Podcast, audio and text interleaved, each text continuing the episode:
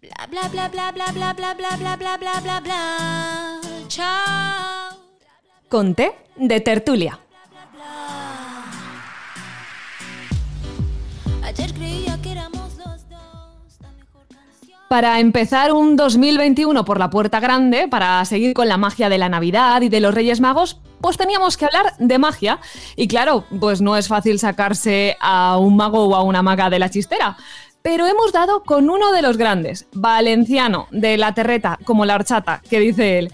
Así que tenemos el privilegio y la suerte de empezar nuestro tardeo de 2021 hablando con un mago que se define como mágicamente diferente. Pero, ¿qué es ser mago en realidad? A esta pregunta y muchas más nos va a dar respuesta nuestro invitado de honor, Keko. Buenas tardes, Keko. Hola, muy buenas tardes, Nuria. Buenas tardes, Alex. Buenas tardes, Keiko. Es un placer tenerte aquí esta tarde. Igualmente, encantado de ¿Cómo colaborar estás? con vosotros. Pues bien, bueno, ahora ya con la resaca de la Navidad, pero, pero muy bien, la verdad, muy, muy contento con nuevos proyectos, nuevas cositas, preparando ya el 2021 a ver si tenemos un poquito más de suerte que el 2020. La verdad que sí. Bueno, pero antes, que nada, antes de empezar la entrevista, pregunta obligatoria. Eh, ¿Qué te han traído los Reyes Magos? Ostras, pues, yo creo que ha sido muy bueno, porque, bueno, me han traído varias cosas para, para trabajar, que me han traído unas botas, me han traído unas camisetas negras que utilizo, eh, y luego me han traído un iPad porque se me estropeó eh, el iPad y para, bueno, pues para trabajar también lo necesito, ropa, una Karcher para limpiar el coche, bueno, un poquito, un poquito. Bueno. Han venido, me he portado bien porque han venido muy cargado, la verdad, muy contento también con los Reyes Magos. Va- vamos, lo- tú eres más de los Reyes Magos que de Papá Noel, creo yo, ¿no? Eh, sí, pero porque somos del mismo gremio, entonces Total, nos damos trabajo, claro, nos damos trabajo. Eh, Bueno, a ver, en tu caso, bueno. en tu caso, Keiko, ¿de dónde y cómo nace tu vocación por la magia? O sea, ¿ya desde pequeñito sentías ese algo especial por, por este mundo mágico? ¿O, o te surge la oportunidad de repente? ¿O cómo, cómo aparece esto, esta pues vocación? realmente fue un poco por casualidad. De pequeñito sí que es verdad, creo que a todos los niños de pequeñito nos gusta la magia y todos hemos tenido el magia borrach o la magia del Magic Andreu o una caja de magia de pequeño. Pero realmente yo empecé por casualidad ya bien mayor, con unos 20 años, 22 años o así. Pues bueno, empecé, tuve circunstancias personales en las que necesitaba un poco de evadirme de, de, de- de la gente con la que estaba rodeado, conocer gente nueva. Y dio la casualidad que abrieron un club de magia en la de mi casa. Entonces me apunté a ese club de magia, hice un curso de formación que te hacían para poder entrar, me enganché, hice amigos magos y a partir de ahí, pues, de un hobby se convirtió en una, en una profesión. O sea, que empezó siendo tu vía de escape, es decir, que Sí, necesitabas una vía de escape y, y fue esta. Sí, exacto. Necesitaba, pues eso, escapar un poco de mi situación personal en ese momento. Y, pues bueno, pues como cualquier otro hobby, dije, bueno, pues voy a probar. Siempre me había gustado también el mundillo, me gusta mucho el mundo de las artes escénicas y la magia también había llamado mucho la atención. Entonces yo, en principio, como eh, era payaso en esa época, dije, bueno, pues no estaría mal tampoco incluir algún jueguecito de magia, tal, cual. Y bueno, pues un poco, pues por evadirme de- del día a día, lo cogí como hobby un poco y para hacer amigos nuevos, conocer gente nueva, salir un poco de, de la rutina en la que estaba metido. Vamos, que fue un, un cambio mágico, por así decirlo. Sí, Pues- sí, sí, sí, a mí me ayudó bastante, la verdad. Keiko, eh, si buscamos en magia, ¿vale? En el Don Sabelo Todo Google, ¿vale? Escribimos magia y nos sale que es como un arte o ciencia oculta o la creencia y prácticas que buscan producir resultados sobrenaturales mediante rituales, conjuros, invocaciones. Eh, en tu caso, ¿cómo has aprendido tus trucos o tus números? ¿Tú eres autodidacta? ¿Te han enseñado? ¿Tú mm, haces esos rituales? Cuéntanos un poco. Bueno, rituales, invocaciones y todo esto, no. Eh, soy muy autodidacta. soy muy autodidacta. Sí que es cierto que, evidentemente, para empezar, pues hice un curso de magia en el que aprender un poco lo básico, pues cartomagia, magia con monedas, magia, un poco magia más de batalla que llamamos nosotros. Y luego realmente ya es muy autodidacta, ya es mucho vídeo, mucho libro, estudiar mucho, practicar mucho, muy, muy autodidacta, pero también es verdad que un buen maestro, un buen profesor, pues te ayuda a avanzar más rápido y a perfeccionar lo que son las técnicas. O sea que fácil tampoco, un- tampoco por, por lo que cuentas, no esto, esto no es. "Ale, A mí me gusta y yo soy mago y ya está. O Me sea, que pongo, necesita venga. aquí No. ensayar y necesita horas y. No, Claro, no, no, a ver, yo creo que ninguna disciplina artística es fácil. Mm. Eh, la magia no creo que sea de las más difíciles, pero sí que es de la que más constancia necesitas y más práctica necesitas diaria.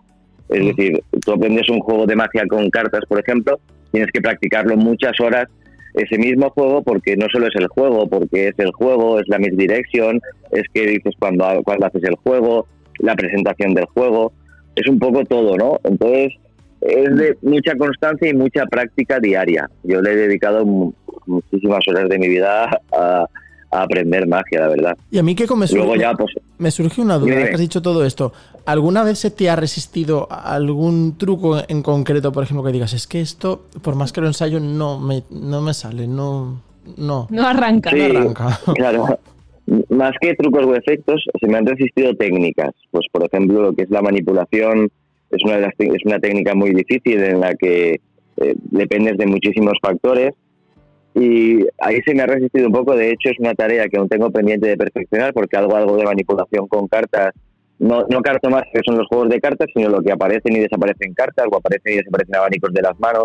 Sí. Eh, para mí es una de las técnicas más complicadas y es un poco lo que tengo ahí como, como, como espinita que estoy practicando porque a día de hoy, después de llevar casi 20 años haciendo magia, a día de hoy sigo practicando y ensayando pues porque cada juego, cada efecto requiere una técnica y una práctica diferente. Y para mí de, las de más difíciles sería la manipulación. Ajá. Y de hecho, mm, Keiko, ¿tienes algún mago o maga o tienes referentes también o que te sirvan de guía y digas, oye, que eh, pues eh, me baso en ellos para seguir mm, creciendo tú? Sí, tengo muchos referentes. A ver, Pepe Carroll, por ejemplo, para mí es un referente muy importante a nivel magia de escena, magia showman. Eh, que pues, bueno, es el que ha estado muchos años en televisión, me imagino que lo conoceréis, del 1, 2, 3 y demás. Y Hans Klock es un mago también que para mí es un referente, que actualmente es un mago que está trabajando en Las, en Las Vegas. Él hace grandes ilusiones, juega números de magia más, más grandes y para mí son mis dos magos como, como referencia, uno en cada estilo. Eh, Pero sí, te voy ahora a nombrar dos magos que a mí me vienen a la cabeza y sí. me dices a ver así, ¿qué, qué piensas sobre sus magias, sus trucos? A ver, qué miedo esto. No, pero son dos bastante- unos, unos- acorralado, ¿eh? Sí, sí, sí. ver, unos- internacional y otro es nacional. Mira, eh, David Copperfield, Sí, el famoso mago David Copperfield, eh, y, y luego también, por ejemplo, eh, el mago Pop. mm, correcto. Pues para mí, eh, técnicamente y artísticamente, dos magos muy buenos. A, a nivel internacional, David Copperfield creo que ha utilizado el marketing de una forma sobrenatural y ha conseguido llevar la magia a lo más alto a nivel mundial. ¿Mm? Y eh, para mí un, el Mago Pop es una escena de, de David Copperfield, pero a nivel nacional. Ha utilizado muy bien el marketing, ha utilizado muy bien eh, los recursos que ha tenido gracias a la televisión o a Discovery para hacerse popular y ha sabido muy bien mantener esa popularidad para llenar teatros y conseguir tener un, teatro propio, con lo cual para mí, ante los dos, para quitarse el sombrero. Y- Al final el marketing está también, es, Claro. es- es clave. Sí. Al final. Bueno, el marketing Sí, es es- clave en todo, ¿no? Es clave en todo, creo yo. el Claro, yo-. El marketing, claro, es, es clave en todo, pero a nivel artístico eh, dependemos mucho de los seguidores, ¿no? Es decir, eh, a lo mejor tú tienes una tienda y simplemente la gente que pasa, pues puede que te compre. Pero al final los que vendemos un producto en el que tienes que traer a la gente a un sitio del que no, seguramente no pasen nunca por ahí, o cuando nos vamos a un sitio fuera de nuestra zona de confort, en este caso para mí es Valencia. Yo Valencia voy al teatro y sé que funciono, pues porque gracias a Dios después de tantos años tengo bastante seguidor. Pero me voy a un Zaragoza y no me conoce probablemente ni Peter. Entonces, claro, tener un buen teaser, un buen vídeo promocional, una buena imagen, tener, o sea, en una imagen tienes que venderte al público y convencerles de que vayan a verte, ¿no? Entonces, para eso el marketing es fundamental. Y en este en estos dos casos, ellos dos mejor no lo han podido hacer. Evidentemente, a los hechos me remito. Los dos son grandes estrellas del mundo de la magia. Y Keiko, antes estábamos comentando lo importante que es la innovación, ¿no? En general, y también en esto de, de la magia. Tú te defines como Mm. mágicamente diferente. Eh, ¿Está todo inventado en esto de la magia? ¿Qué, qué nos puedes desvelar o qué se puede contar al respecto de esto de la innovación en la magia? Eh, a ver, eh, yo me defino como mágicamente diferente, no simplemente por el hecho de, la propia magia en sí, sino también por un poco por la forma de presentar mi magia, ¿no? Yo no soy un mago al uso que hace un juego, otro juego, otro juego, otro juego. Todos mis espectáculos tienen un hilo conductor, tienen una moraleja, eh, tienen una argumentación, son muy teatralizados. No es un espectáculo al uso de magia como se hacía antiguamente, que el mago hacía un juego, hacía otro juego, hacía otro juego y ya está. Yo siempre intento que la gente, al margen de que se vaya eh, habiendo flipado con lo que han visto, me gusta que se vayan con la sensación de que se lo han pasado bien, con la sensación de que les he tocado un poco el corazoncito, con la sensación de que la magia no es solo un engaño, ¿no? Es un espectáculo y es algo que además te puede eh, pues evadir de tus problemas también, que te puede hacer sonreír, que te puede hacer llorar. Bueno, la magia es una forma de llegar al corazón de los espectadores también, ¿no? Por eso un poco el término mágicamente diferente. Vamos, que te gusta, te gusta emocionar, por lo que veo. Sí, me gusta, claro, me gusta transmitir, más que al margen de emocionar, que lógicamente también me gusta transmitir, ¿no? Es decir, me considero, eh, digamos, más artista que mago, digamos, ¿no? Vendo un poco más el conjunto que el propio hecho de, tener poderes. Es un poco mi, mi filosofía de espectáculo. Y en cuanto a innovar, pues evidentemente es importante, porque pues como en todo hay que renovarse, ¿no? Y al final si siempre hacemos los mismos juegos o todos los magos hacemos lo mismo, al final una vez visto un mago, visto todos. Entonces, pues si antes hacían aparecer conejos de las chisteras, pues hoy en día con el tema de, eh, de la protección a los animales, que me parece algo muy importante, eh, pues quizás esto para nosotros se nos ha quedado ya un poco desfasado, ¿no? Pues en lugar de hacer aparecer un, conejo, podemos hacer aparecer, eh, yo qué sé, un, iPhone, ¿no? Y al final es una aparición también y no utiliza absolutamente eh, no utilizas animales ni explotas eh, animales que hoy en día creo que está un poco también desfasado. Entonces lo que hacemos es un poco, pues evidentemente intentar ser más originales, primero a la hora de hacer el efecto, del objeto con el que hacer el, el, efecto y a la hora de presentarlo y explicar el, efecto. Vamos, que, no nos, intentamos innovar. no nos ha quedado ninguna duda de que eres un mago que marca la diferencia. Yo creo que ninguno de nuestros analistas tampoco. y encima, bueno, encima Además, Keko, eh, bueno, nos ha dicho un pajarito que tocas todos los palos, porque eres un artista completo, ¿no? Eh, eres también actor, eres ah, actor de doblaje, tienes una productora, ¿no? Que se llama Con Ustedes. Eh, ¿Cómo lo compaginas? Ahora sí que es verdad que, vale, la situación no es la ideal en medio de una pandemia, pero ya se está viendo la luz. ¿Cómo compaginas cuando tienes que, pues eso, una gala de magia, luego tienes una obra de teatro? ¿Qué, qué haces? ¿Te multiplicas? Pues no, pues una agenda muy completa y, una buena organización. Realmente yo mi, mi profesión, por así decirlo, es, es actor. Yo empecé como actor, empecé haciendo obras de teatro, empecé como payaso con una pareja de payasos y un poco pues todo esto ha derivado a, a tener un espectáculo propio de magia. Pero mi formación real es actoral, ¿no? Y luego el tema de actor de doblaje, que bueno, ahí estamos aún perfeccionando He hecho muchas locuciones para espectáculos, presentaciones, cuñas publicitarias, pero lo que es doblar películas en sí todavía no, no he llegado a ese, a ese punto, pero es un sueño que sí que me gustaría hacer realidad y creo que podemos compaginarlo. Sí, está en proceso, pero creo que al final todo es compaginable, ¿no? Una buena organización al final, pues bueno, las mañanas las dedico sobre todo a la productora, a la hora de vender, a la hora de comercializar, de distribuir. Las tardes generalmente las dedico a ensayar y a practicar y los fines de semana pues a actuar haciendo dos, tres vuelos semanales o los que se puedan. Todos los que se puedan, la verdad. Y las noches a dormir, me imagino. Porque si no. bueno. Si no, ya no te Realmente. Los no duermen. No, dormimos poco porque por las noches es cuando más tendemos a crear, ¿no? Entonces la noche lo utilizamos bastante con la creatividad. Eh, le dedico muchas horas por la noche pues a escribir guiones o, o de repente estoy viendo una peli en el sofá si me ocurre una idea y siempre tengo una libretita al lado para escribirla. Eh, la noche me gusta sentarme en el sofá y pensar también. Y sí, evidentemente dormir también lo intento, lógicamente. si, no el cerebro, si no el cerebro no funciona.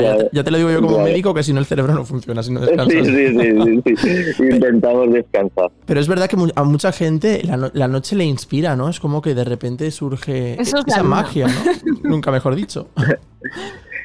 A ver, yo creo que la noche nos inspira sobre todo porque es el, momento del día en el que más tranquilo estás. Es decir, durante el día te suena el teléfono, te mandan WhatsApp, estamos en 100 millones de grupos, eh, tienes mil cosas que hacer Y la noche es un poco pues cuando tienes el descanso del guerrero, que estás en tu casa tranquilamente, que la gente ya no te llama por teléfono porque ya no son las de llamar.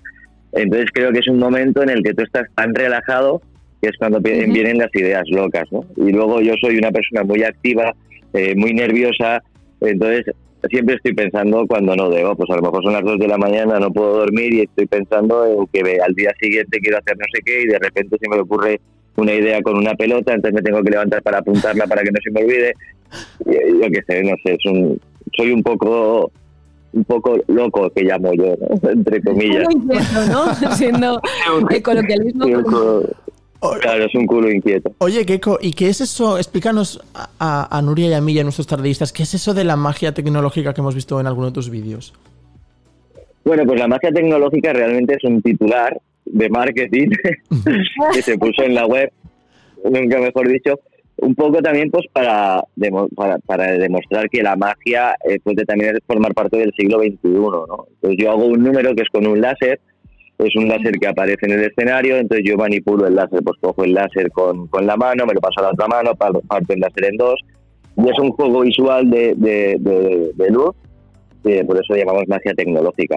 Y luego además también porque eh, actualmente pues mucha de la magia que se hace se hace con ordenadores, se hace con el iPad, se hace con un móvil, se hace un poco con la tecnología que tenemos a, a, la mano todos los, todo, todo el mundo. Una duda, ¿nos podrías revelar cuál es tu nombre real o eso es un secreto que se tiene muy, muy guardado? Pues es que os parecerá raro, pero mi nombre real es, es Keiko. Es decir, mi nombre artístico es Keiko Copperfield, un poco en base a David Copperfield, ¿no? El, juego de palabras. Mi nombre real es, es Keiko, pero no porque, porque mis padres me han llamado así toda la vida. Pero mi nombre de pila, que con el que me bautizaron, es Francisco Javier. Pero no sé por qué me acabaron, me, me llamaron que bueno, sí que es el motivo, realmente eh, el hijo de uno, un artista, no sé si es Joan Manuel Serrat o alguno de estos, se llama también Keco y también se llama Francisco, mi tía era muy fan de, este artista, como era Francisco acabaron llamándome que no sé, pues Keco, pues, pues eso. No, de mi nombre real de pila Francisco Javier, mi nombre real con el que me conoce todo el mundo es Keiko. De hecho, a mí me llamas Francisco Javier y yo ni me giro porque no sé qué soy yo. Eso te iba a decir, que te llamas Francisco Javier y tú pasas completamente. Yo totalmente, porque creo que llaman a otra persona. Eh, imagínate, Keiko, que desde pequeño eh, me ha apasionado la magia, o alguno de nuestros taradistas, pues desde pequeñito ha sentido como esa inspiración, ¿no? Y quiere ser mago. ¿Cómo mm, le recomendarías tú que se introdujera en este mundo? O, cuéntanos un poquito cómo es la carrera de mago, aunque ya nos has dado unas pinceladas antes. Mm. A ver, realmente para introducirse en el mundo de la magia, lo primero es formarse, evidentemente. Hoy en día hay muchísimos cursos, tanto online como presenciales, de magia que cuando yo empecé no habían tantos. Entonces, lo mejor es formarse con un profesor, por lo menos para aprender lo que es la técnica, para aprender lo básico de la magia, para luego ya que cada uno desarrolle su magia por donde, por donde él quiera. Pero lo básico yo creo que es sobre todo leer muchos libros de magia. Hay muchos libros y muchos tutoriales de magia que hablan de lo básico de la magia. Normalmente la magia, la magia fundamental es cartomagia y minusmagia, que digamos que es la magia que podemos hacer en cualquier sitio, pues con una baraja de cartas o con monedas o, con un pañuelo o con algo que puedas hacer del uso de la mano. Es decir, empezar de poquito a, más. Porque al final lo que te da soltura a la hora de hablar, a la hora de presentar un juego, es la calle y es hacer magia en un bar, es hacer magia en una comida familiar, bueno, en esta situación como máximo a cuatro personas, pero, pero es hacer magia de diario y evidentemente para como para cualquier profesión pues es formarse, ¿no? Y hoy en día con la con Instagram, con Facebook hay tanta publicidad de, magos que hacen cursos y dan clases, hay muchísimos magos buenísimos que te enseñan muy bien, la verdad. Y luego también es cuestión de eh, un poco perder ese miedo escénico también, porque aparte de la mago, aparte de hacer magia, yo creo que también mm, tiene que tener ese don de gente, ¿no? Tiene que tener ese, como ese don de comunicación, ¿no? De comunicar a, la persona o a las personas que tiene delante, ¿no? Eso es también parte de vuestro mm. trabajo, ¿no? Como mago, creo yo. Claro, a ver, un poco eh, lo importante de un mago. Al a mí me gustan muchísimos magos que no son perfectos técnicamente, pero que comunican muy bien. Que eh, transmiten, como has dicho tú antes, ¿no? Que transmiten. Claro, es, claro, está feo hacer comparaciones, pero por ejemplo Jorge Blas técnicamente es buenísimo, el mago pop quizás técnicamente no sea tan bueno, pero el mago pop comunica y llega mucho más al público que Jorge Las, por ejemplo. ¿no? Es por ponerte dos, los, los dos siendo buenos magos, hay uno que comunica mejor y otro es técnicamente mejor.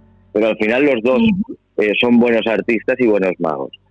Pero creo que es muy importante, por eso, tanto para incluso para magos que están actualmente eh, siendo magos, eh, creo que es, una, es muy importante eh, tener unas bases artísticas de arte dramático pues para poder hablar bien, para poder tener una buena dicción, para tener un buen movimiento corporal en escena.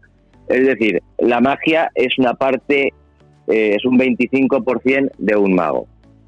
Todo lo demás pues es dicción, es eh, interpretación, porque al final no dejamos de ser actores eh, que nos vestimos de magos, salimos a un escenario y representamos un papel. Es decir, yo no soy en la calle como soy en el escenario. Yo en el escenario voy con chupa de cuero, voy con botas, voy con cadenas. Y bueno, Nuria me ha visto y lo sabe que yo por la calle no voy así, ¿no? Eh, Pasas o sea, más o sea, desapercibido, pero no mucho, Porque, ¿eh? claro, no mucho. porque Pues no- que hay algo hay ahí. Claro. Eh, es un personaje que, que, que me, que me he creado un poco también pues, pues como una máscara, ¿no? En la que tú sales a escena y da igual el día que tengas, da igual lo que te pase en la vida, da igual lo que ocurra, que una vez te pones tus pantalones, te pones tus cadenas, sales a escena, se olvida todo lo demás. Ya eres, ya eres otro Entonces, Keiko, eres el Keiko mágico ya. Claro, el que se claro, el claro. escenario. Claro, entonces es importante la formación mágica, pero también es importante la formación actoral, la, la- la interpretación, la dicción, la- un logopeda que te enseña a hablar, que te enseña a respirar. Bueno, pues las cosas fundamentales para subirte a un escenario o estar detrás de un micro, como en vuestro caso.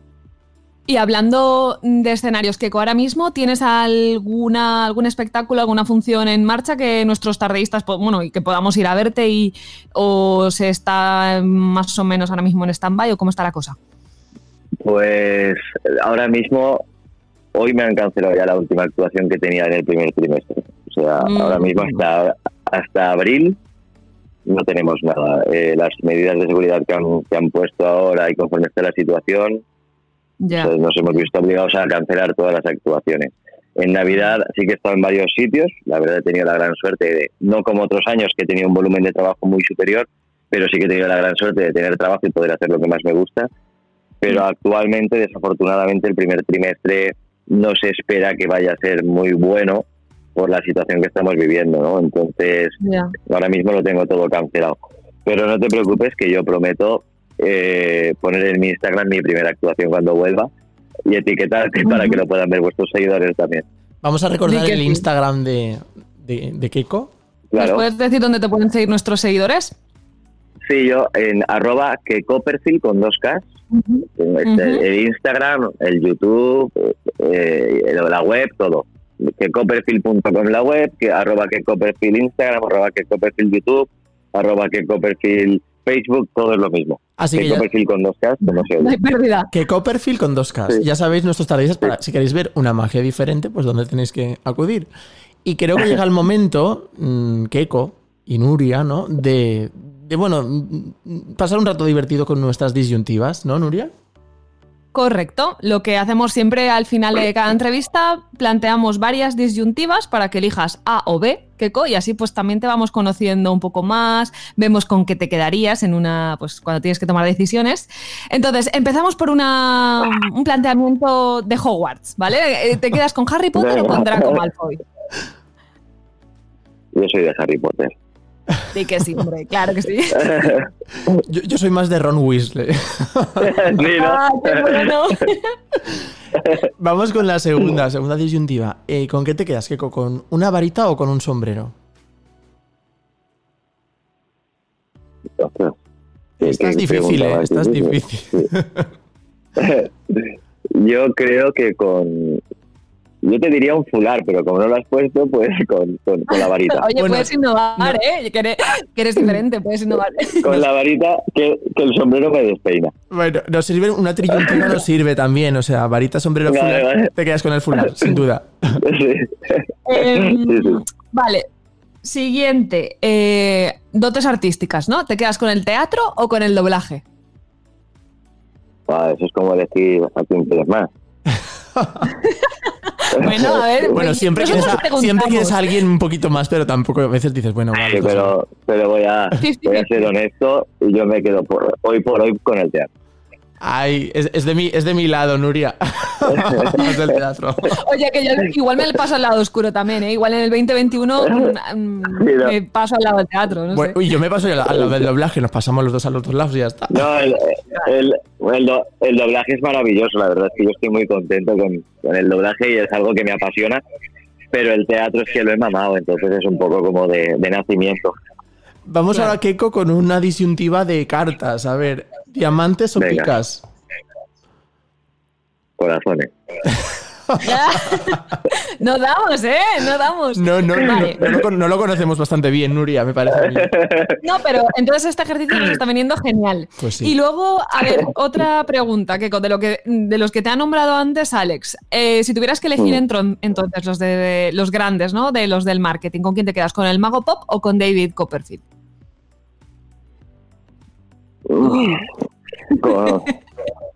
Me, me voy a quedar con el Mago Pop porque me es más fácil seguirlo.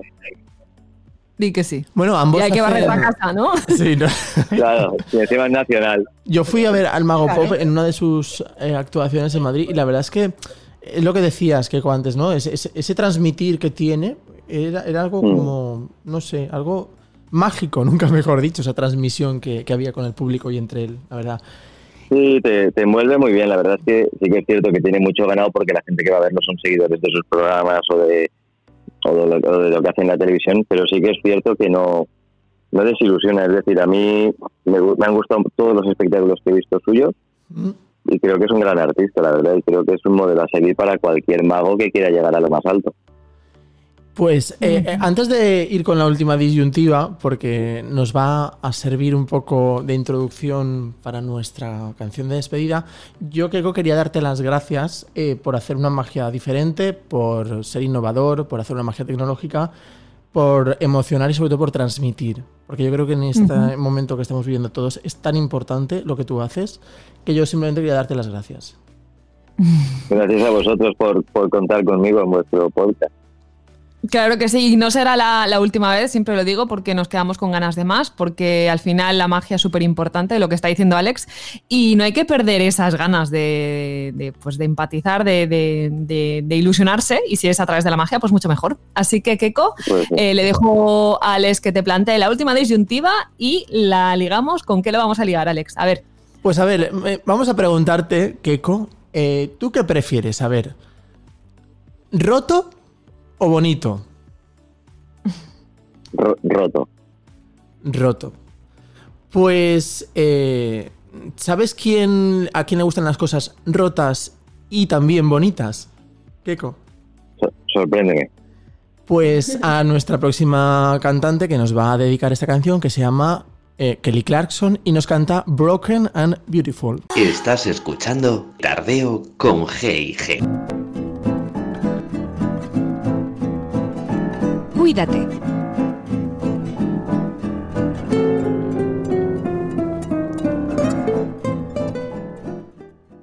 Y en este 2021, pues qué mejor que empezar con explicando una cosa en nuestra sección Cuídate. Nuria, ¿qué te parecerá si explicamos a nuestros tardeístas un poquito este cacao maravillado que está viendo con los test de antígenos, los test de PCR, la serología, que si inmunoglobulinas, que si anticuerpos, que si qué, qué los caseros estos que rondan por ahí.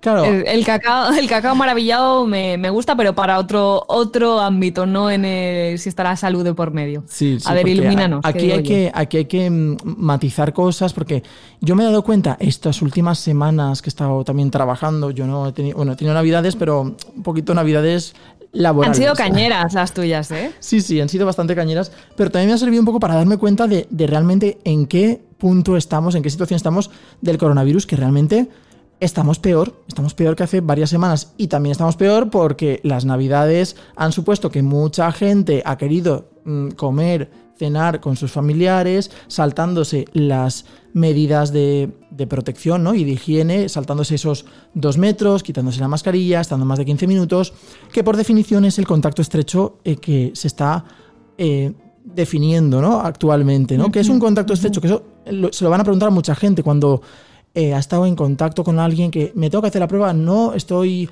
en riesgo, no. Pues a ver, actualmente se define como un contacto estrecho aquella persona. Son tres puntos. Primero, que ha estado durante más de 15 minutos en contacto con la otra persona. Segundo, que ha estado a menos de 2 metros con la otra persona. Y tercero, que se tiene que cumplir también estas tres cosas, que ambas personas han estado sin la mascarilla. Si se dan esos tres puntos, ¿vale? Y aparece síntomas, tos, mm, dolor de garganta, fiebre, ¿vale? Eh, pues mm, estaríamos ante una posible exposición o una posible em, contagio que nos ha podido pasar la otra persona, ¿no? ¿Vale? Entonces, en estos casos eh, se piden pruebas, sí. Vamos a explicar las tres pruebas, ¿vale? Que existen. Porque aquí hay un poco, eso, lo que decíamos antes de, de cacao. Eh, lo primero, hay mucha gente que se está haciendo, está yéndose corriendo a hacerse pruebas a hospitales privados, a clínicas privadas. Les están cobrando mm, 140, 150 euros por hacerse las pruebas, cuando realmente eh, las pruebas que se les está haciendo no sirven para nada en ese contexto que se las hacen esas personas. Vamos a explicar las, las cosas, como se tienen que hacer. A ver, A ver, primero, vamos con el test de antígeno rápido, ¿vale? El test de antígeno rápido es una muestra que se toma de exudado nasofaringeo, se hace como la PCR, se mete un palito por la nariz o por la garganta y se toma una muestra. Normalmente a veces también hay unos test rápidos de antígenos que también se puede hacer con saliva. En los centros de salud se están haciendo los del el exudado nasofaringeo. Entonces, esa muestra de exudado contiene em, pues, mucosidad, en la cual es posible que haya virus. Esa muestra em, es como la, la muestra que se les toma a los niños pequeños para ver si tienen el estreptococo y si hace falta antibiótico o no. Se procesa en ese mismo momento y se pone como en un cacharrito que es parecido al test de las embarazadas, ¿vale? Hay Vale. dos rayitas. Si aparecen las dos rayitas en, pues suele ser en unos 10-15 minutos, significa que el test es positivo. Es muy raro que un test de antígenos salga positivo eh, sin tener el coronavirus. Otra cosa es que nos salga un negativo y que podamos estar ante, eh, ante una infección, que eso sí que puede ser, sería un falso negativo. Pero si es un positivo, es muy probable que ese positivo es un positivo. ¿Cuándo hacerse ese test de antígeno? no? Esta es la pregunta clave. Pues eh, solamente nos sirve este test de antígeno primero si tenemos síntomas, es decir, si hay fiebre, si hay tos, si hay dolor de garganta, si hay malestar general, dolor de cabeza, si no hay síntomas, este test no sirve para nada. O sea, esto es súper importante que se sepa. Porque si Vale. nos encontramos normales, asintomáticos y nos estamos haciendo un test de antígenos, estamos tirando el dinero, ¿vale? O estamos haciendo que la sanidad pública esté tirando el dinero, porque no sirve para nada. Y la segunda cosa súper importante es que aparte de esos síntomas, que eh, se hagan dentro de los cinco primeros días de los síntomas, ¿vale? El mismo día que empezamos con los síntomas, o el día siguiente, el día 1, el día 2, el día 3, ¿vale? el día 4, hasta el día 5. Pasados estos cinco días de síntomas, este test de antígeno ya no nos sirve para nada. Iríamos a la siguiente prueba que vamos a explicar, que sería la PCR, que es una prueba más sensible, ¿vale? Es decir, que con el mismo exudado que cogemos de la garganta eh, y de la nariz, nos eh, analiza ese exudado, que esto tenemos que, eh, se tiene que mandar al laboratorio, por eso tarda un día o dos días, ¿vale? En tener el resultado. Y lo que se hace es que esa muestra se amplifica eh, en una maquinita donde si hay presencia de ARN, es decir, es como el ADN que tiene el virus, este virus, el coronavirus, se amplifica en una máquina. Y si aparece respuesta, la máquina nos dice cuánta respuesta aparece. Normalmente suele salir o positivo o negativo en los resultados, ¿vale? Si es un positivo, la PCR es también muy, muy, muy, muy difícil que sea un positivo sin ser un coronavirus, ¿vale? Pero si es vamos, negativo. si es positivo, que sí o sí lo tienes. O sea, que no Exacto. te quieras librar, ¿no? Y si es negativo, puede ser también un falso negativo. Y ahora vamos a cuándo se pediría esta PCR. Esta PCR, esta prueba que se manda al laboratorio, que se pide en los ambulatorios, se está haciendo también en las clínicas privadas y en los hospitales, se mandaría eh, cuando, estamos, cuando han pasado esos 5 o 6 días de eh, incubación del virus. ¿Por qué? Porque esta prueba puede darnos falsos negativos, es decir, puede salir negativo sin ser un negativo real, porque el virus todavía no se haya multiplicado lo suficiente como para poderlo detectar esos cinco primeros días, que es cuando usamos la otra prueba, el test de antígeno rápido. Con lo cual, Vale. Pacientes, incluso en pacientes asintomáticos también habría que hacer esta PCR, ¿vale? Pero siempre y cuando hayan pasado esos mínimo 5 o 6 días eh, del contacto estrecho o de la exposición que nos ha expuesto a, a este riesgo de poder estar infectados. ¿Tú crees? Y ahora vámonos a, a un caso más extremo, ¿vale? Hemos tenido el contacto, han pasado 5, 6, 7 días, nos hacemos PCR, da negativo. Tú, mm, tú volverías a hacerte una segunda PCR porque al final dices, bueno, ha dado negativo, pero si has tenido un contacto estrecho, hablo ya de convivencia, ¿vale? De vivir en la misma casa es muy difícil no haberte contagiado. Tú repetirías PCR, que se recomienda que hay que hacer, Eh, aguantas cuarentena si no hay síntomas visibles, se supone que no hay nada más. O siempre puede aparecer, a ver, siempre puede, puede aparecer, Cla- ¿no? Claro, ¿Qué- a ver, aquí lo importante sobre todo es cuándo, cuándo se ha producido ese contacto estrecho, ¿no? Que es tan importante definir para que la gente sepa cuándo existe ese riesgo de exposición y de contagio, ¿no? Entonces, en ese momento que se ha producido ese contacto estrecho, por eso es tan importante cuando se pregunta a la gente cuándo ha sido, qué día ha sido, para desde ese día contar si han pasado cinco días, si han pasado siete, si han pasado ocho, si han pasado dos, por ejemplo. Entonces, es que es, es crucial, esos días son cruciales. Si yo, por ejemplo, he estado en contacto estrecho hace dos días, me he ido a un hospital privado a que me hagan una PCR al día 3, 4 o 5, por ejemplo, incluso el sexto, em, y me ha salido negativo, y de repente el día 5 o 6 empiezo con algún síntoma, es posible que esa PCR que me he hecho mm, realmente sea un falso negativo. Con lo cual, en ese momento, cuando empezara con el síntoma el día 6, aunque me hubiera hecho una PCR hace 3 días que me ha salido negativo, me tendría que hacer un test rápido de antígenos. Para Vale. corroborar realmente si ese síntoma que estoy empezando al día 7 de haber estado en ese contacto estrecho eh, corresponde o no a un, a un posible caso de coronavirus. Imaginemos, vamos a ponernos en el caso de que sale positivo, genial, ya estamos diagnosticados. Aquí también hay que tener en cuenta que la gente no tiene que tener en cuenta que, que no hay que asustarse. Si es un positivo, no pasa nada. Tenemos el coronavirus, mm, es un virus más. Habrá gente, hay gente que lo está pasando muy mal, sí. Pero vamos a ponernos en el caso de que nosotros vamos a no pasarlo tan Vamos mal. a tener síntoma como una gripe Exacto. ligera y ya está, ¿no? Nos aislamos en casa. Lo más importante es, desde el momento, o bien que somos un contacto estrecho, o bien que nos dicen que somos positivos, es en ese mismo momento, tanto por nosotros como sobre todo por el resto de la gente, coger y aislarnos en nuestra casa, sin salir durante 10 días. 10 días, que es lo mínimo, mínimo que hay que hacer. Que continuamos el día 10 con síntomas, habrá que estar 3 días más, porque el aislamiento terminará cuando se completen esos 10 días, además de estar los 3 últimos días sin ningún síntoma. En ese momento ya nos podrán dar el alta y ya podremos salir a la calle a comprar, a pasear al perro. Y aquí insisto mucho porque hay mucha gente que dice, es que yo tengo perro. Digo, ya, pero es que estamos en un- una situación, esto, esto es una cuestión de salud pública, esto no es... eh, no es me apetece o no me apetece Me la a la calle. No, claro. esto es una cuestión eh, bastante importante. Llama a tu hermano, llama a tu hermana, llama a tu familiar, a tus amigos y que te bajen al perro si hace falta, que te traigan la... Yo cuando estuve aquí aislado hubo mucha gente que me dijo, Alex, si necesitas que te lleve la compra, me llamas. Y no me hizo falta porque, pues gracias a Dios, pues hoy en día eh, puedes pedir la compra por internet y te la traen a casa, ¿no? Entonces, Mm, Hay muchas facilidades, la verdad que sí, es verdad, que Claro. al final también es un poco de conciencia. Y es cierto que eh, habrá, hay mucha, habrá gente que no tenga esas facilidades, pero intentemos ser un poco creativos, intentar pensar, intentar eh, abrir un poco la mente, ser más solidarios también con el vecino, con la vecina, eh, ¿no? Y Sí, porque tú, tú tienes la impresión, Alex, de que como que ya hemos pasado el confinamiento, como ya han pasado la segunda ola, eh, hemos ca- cambiado de año, como que la gente ya está hasta las narices y hay menos, menos empatía todavía y como menos ya de, es que me da igual, ¿no? De me da igual que se contagie, me da igual todo. ¿Lo percibes así?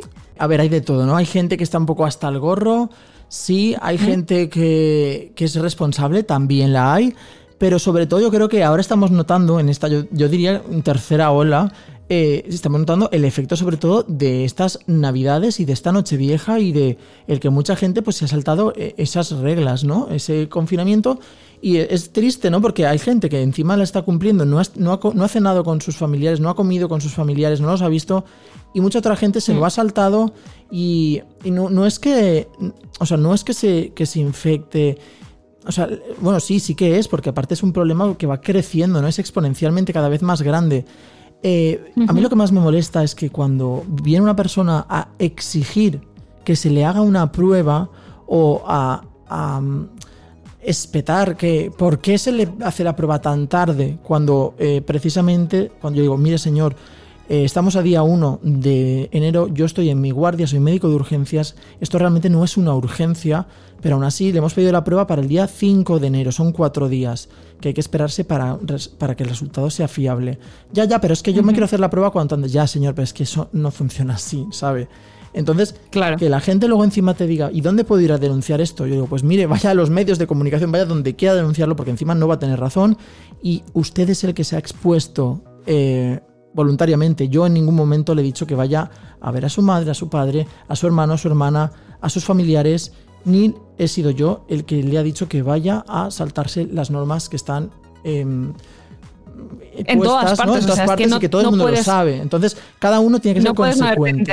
Exacto, cada uno tiene que ser consecuente de sus actos. Y no puede hacer responsable ni al sistema de salud, ni a los médicos, ni a las enfermeras que ya van súper saturadas. Yo, mis compañeras del centro de salud, el otro día salí de guardia y le puse un mensaje a, a mi compañera mm, Paula, que igual algún día la entrevistaremos porque encima es campeona eh, a nivel internacional de baile. O sea que esta chica es un- una crack. Y ella es la que se encarga del tema de, del coronavirus a nivel del centro de salud pues, tema en Villa Marchante. Y ella está saturada, no, lo siguiente. Yo le digo, te entiendo también porque yo estoy 10 minutos intentando hacer este seguimiento de las pacientes que tengo aquí y ya con 10 minutos ya acabo con la cabeza así. O sea, así de, de, de que me va a estallar. De Con- locura. De locura máxima.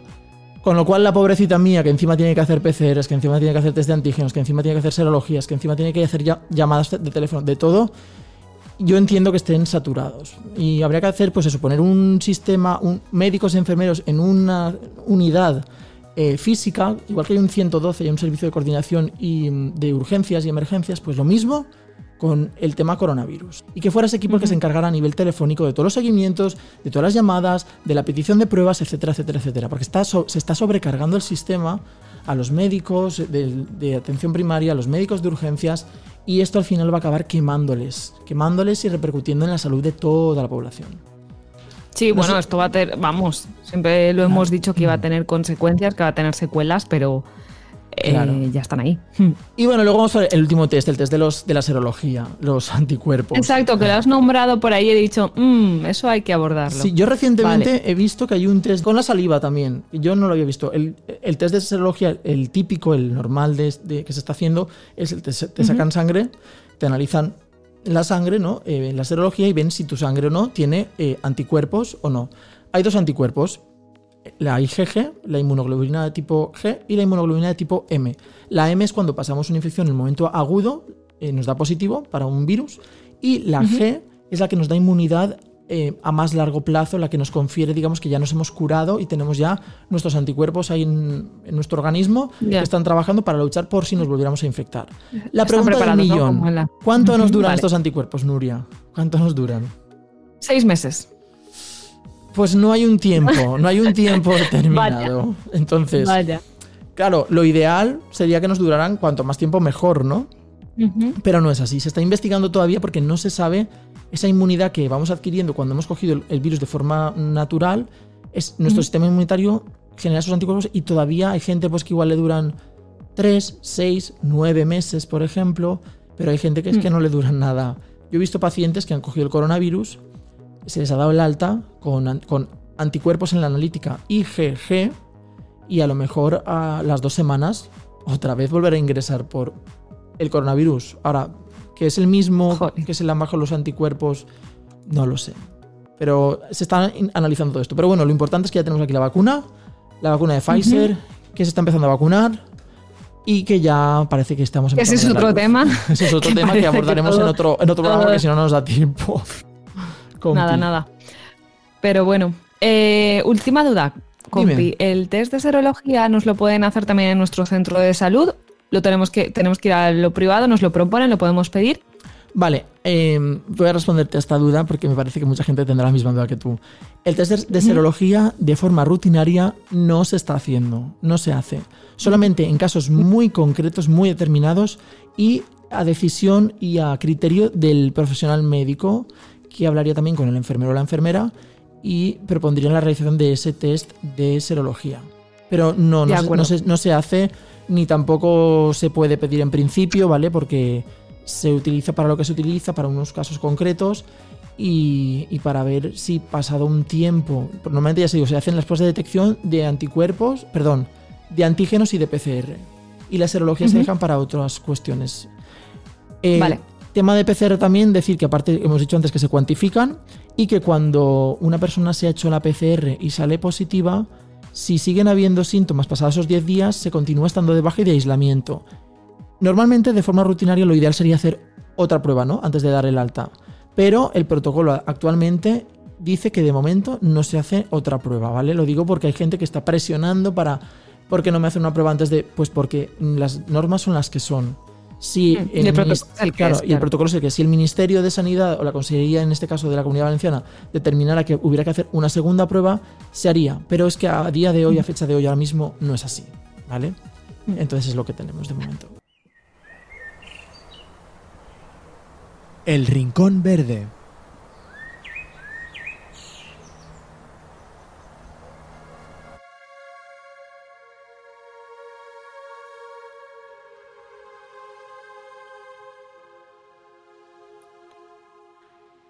Pues hoy en el Rincón Verde, Alex, vamos a hablar también de un tema que, bueno, que está relacionado con la medicina. Yo seguramente yo creo que lo, que lo vas a conocer, que quizá lo, lo utilizas como usuario o también pues como profesional sanitario, ¿no? Ah. Ahora nos vas a contar. A ver, Vamos a hablar del punto SIGRE, del punto SIGRE que, que ya ha hablado de la doctora Rosa Molina, a la que hemos tenido también en Tardeo con GIG y a la que se- seguimos muy, muy de cerca en Instagram. Hace poquito lo, pues eso, lo, lo mencionó, hablo del punto SIGRE.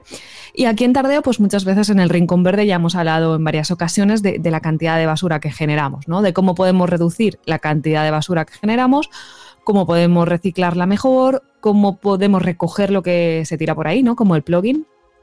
Y bueno, entonces, ¿cómo podemos aportar nuestro granito de arena también a la hora de los residuos médicos, de medicamentos que, se pueden generar, ¿no? Porque lo que también nos recomiendan siempre es que con una pues, continuidad o pues cada seis meses, por ejemplo, que revisemos el botiquín que podamos tener en casa y comprobar pues medicamentos que tenemos caducados. ¿Qué hacemos con esos medicamentos? Pues obviamente no se tiran a la basura que tenemos en casa, ¿no? No se tiran eh, al orgánico, sino que se llevan, obviamente, a un punto de recogida y como bien su nombre indica, el punto SIGRE.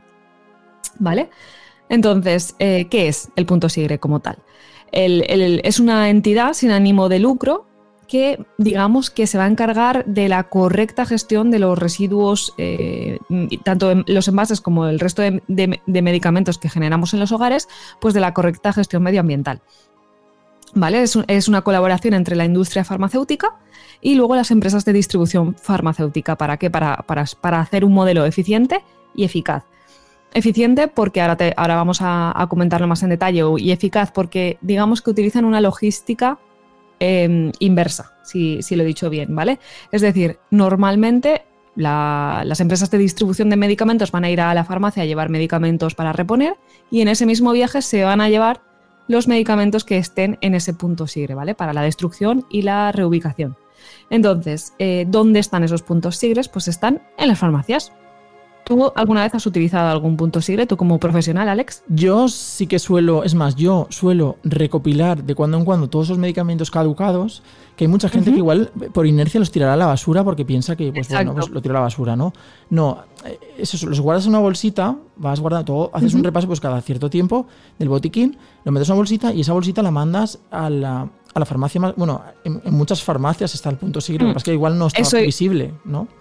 Exacto, es que a veces quizás se nos ha pasado desapercibido, pero eh, ojo que existen eh, casi 22.000 farmacias que, que colaboran y que tienen el... el- es, un, es una cajita vertical alta blanca y que pone punto sigre en verde, o sea que quizás nos ha- se nos ha pasado por alto, pero si vamos, mm, la veremos. Entonces, 22.000 farmacias no son pocas, ¿eh? son muchas. ya te digo, por eso que no hay excusa, que seguro que tenemos una cerca. Se puede, obviamente esto como todo, ¿no? Pues en la página web de Punto Sigre podemos poner localizador o tu farmacia más cercana, encontrar un punto, ¿no? El que más cercano ten- tengamos para utilizarlo.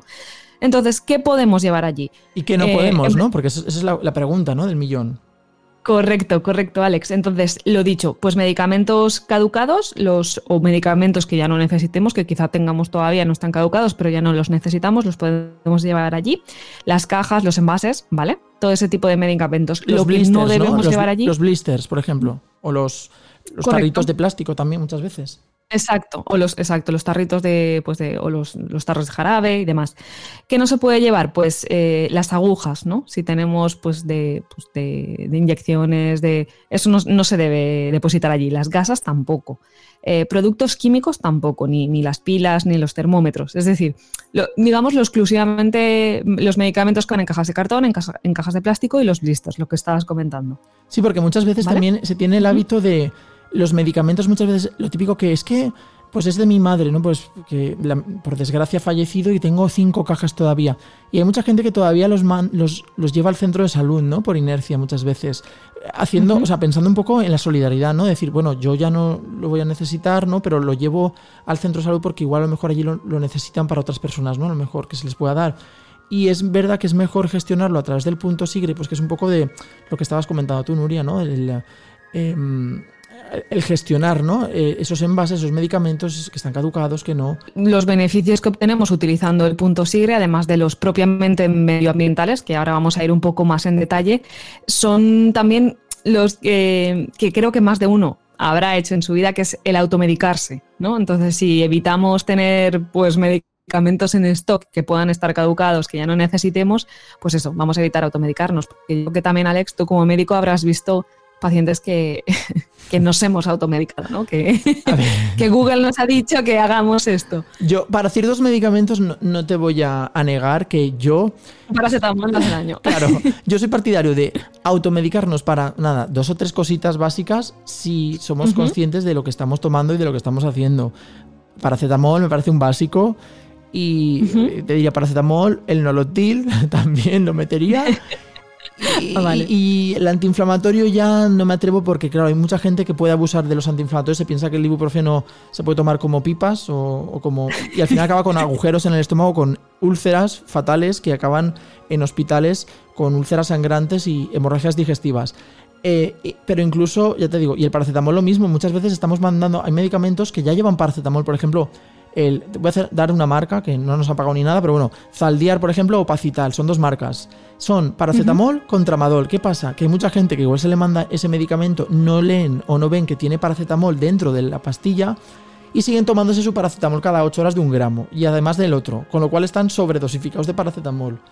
Exacto. Y desde el punto de vista medioambiental, lo que hemos comentado antes, la logística inversa, que se llama, ¿vale? Entonces, según las cifras de punto Sigre, con la logística inversa, lo de llevo medicamentos buenos, me llevo los, los malos, vamos a ahorrar unas, unas 1.400 toneladas de dióxido de carbono. O sea, Madre mía, emisiones es que una, reducimos. una barbaridad, ¿no? Eso, eso suena a muchos árboles, ¿no? Muchos. Bueno, aparte, obviamente, fomentamos el reciclaje, el reciclaje de lo que es el, el cartón, el, el- el aluminio o los plásticos de, lo- de los tarritos, ¿vale? Y luego también lo que se hace es con los restos de medicamento como tal, se utilizan para generar energía, ¿vale? Para combustible, eh, generar energía, entonces transformarlo. Así que digamos que aprovechamos todo para devolvérselo a la naturaleza o para sacarlo mejor posible. Entonces, y vamos a evitar obviamente que los medicamentos lleguen pues a la, flora o a la fauna o donde no deben. Así que siempre medicamentos, punto sigre. Punto sigre, medicamentos que ya no usemos o que ya nos hayan caducado. Así que hasta aquí nuestro, nuestro tardeo, primer tardeo del 2021 que ha arrancado. eh, ya nos reíamos del 2020, Alex, y este 21 ha sido como una locura. Si esto va a ser el precedente de todo lo que nos espera este año, ya nos vale que, que estemos, vamos, más que preparados para lo que nos viene. Va En fin, Va a ser una montaña rusa, me parece a mí, este 2021, pero bueno, hay que ser eh, valiente, ¿no? Hay que ser fuerte, hay que ser.